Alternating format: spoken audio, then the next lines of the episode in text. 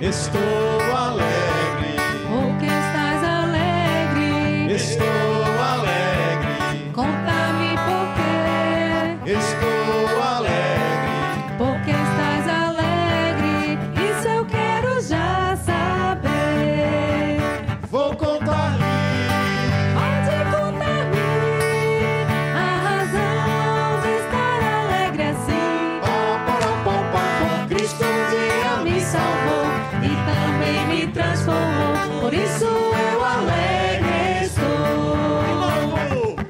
story.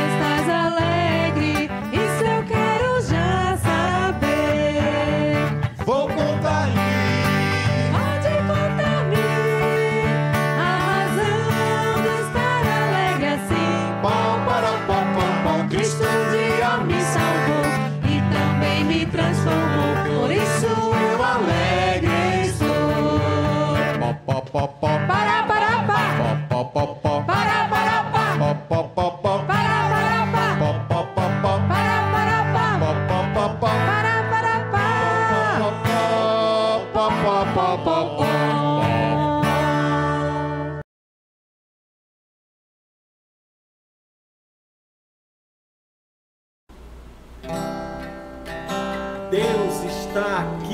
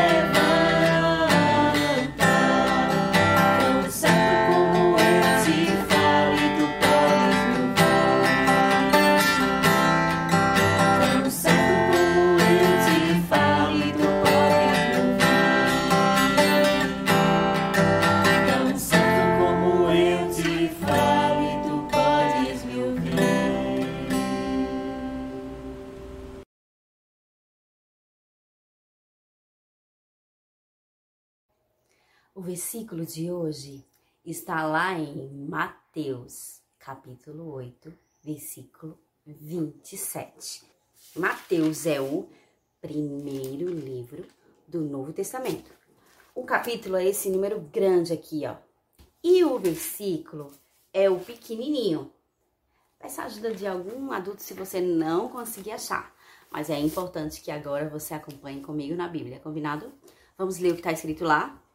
E maravilharam-se os homens, dizendo: Quem é este que até os ventos e o mar lhe obedecem?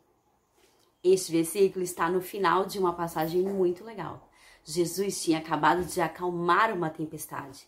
Ele tinha dado ordem aos ventos e ao mar que se acalmassem.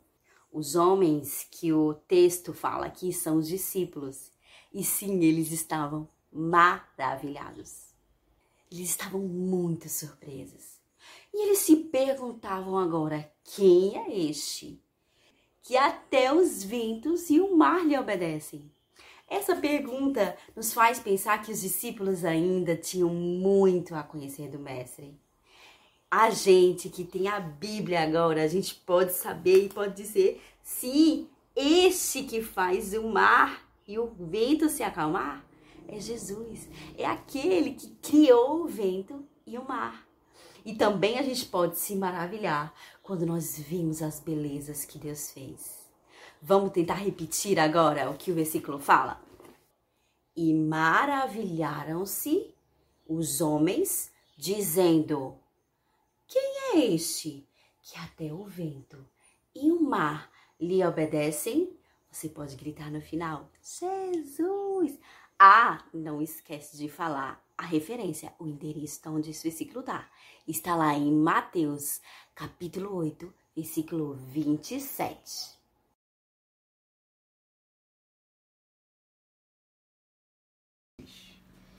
Oi, gente, aqui é o tio Leônide e eu vim aqui contar mais uma história pra vocês, uma história extremamente importante sobre a relação da gente com Jesus.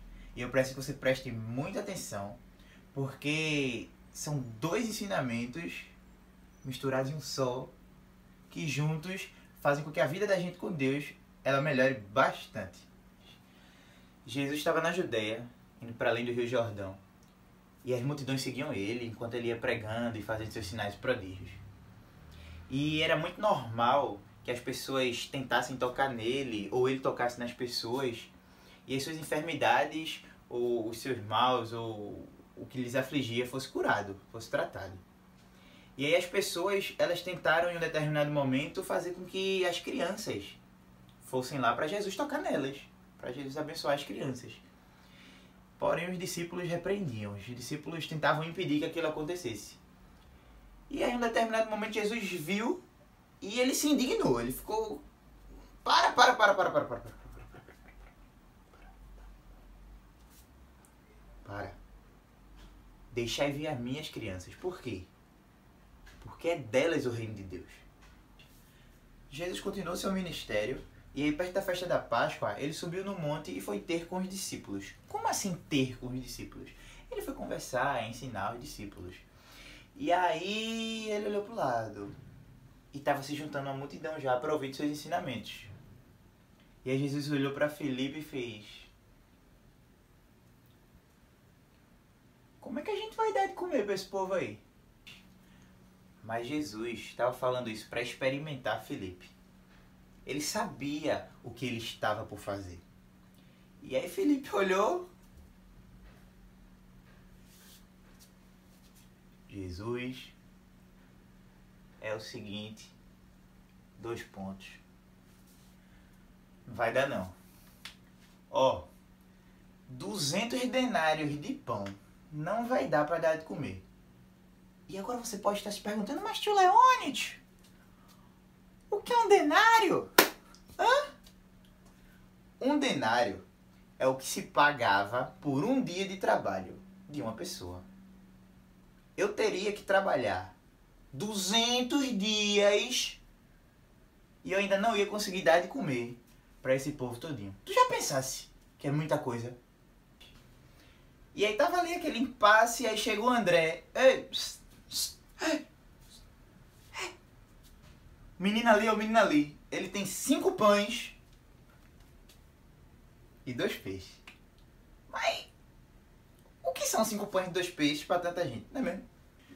Jesus tranquilo de tudo, sabendo de tudo que estava acontecendo, já sabendo o que ele ia fazer, ele fez, manda sentar todo mundo. Até o matinho era bom para sentar, era uma relva. E aí o que acontece? Manda trazer o pão. Jesus pega o pão, ora, abençoa o pão, manda partir. Faz, ó, pode dar de comer, vai, vai dando de comer, vai dando de comer, bora, pode ir, pode ir, vamos dar de comer, vamos, vamos. Quando terminar de comer todo mundo, Lembre de guardar para que nada se perca, hein? E assim foram alimentando a multidão, alimenta a multidão, alimenta a multidão, alimenta a multidão, sobrando comida, pá. De cinco pães e dois peixes, sobraram 12 cestos de comida. Você tem noção do que são 12 cestos de comida que sobrou depois de mais de 5 mil comer? Muita coisa, pô. Quando as pessoas viram isso, elas entenderam que Jesus era Jesus e que ele era o Filho de Deus e que ele cuida de todo mundo. Jesus cuida de todo mundo. Jesus cuida do seu povo. Jesus cuida da gente. Jesus cuida de mim. Jesus cuida de você. Jesus cuida de nós. E sabendo que ele cuida da gente, e sabendo que ele cuida da gente com tudo que a gente precisa, é natural, é óbvio que a gente confie nele. O certo é que a gente confie em Jesus e não em nós mesmos. Porque nós somos falhos. A gente tropeça e cai.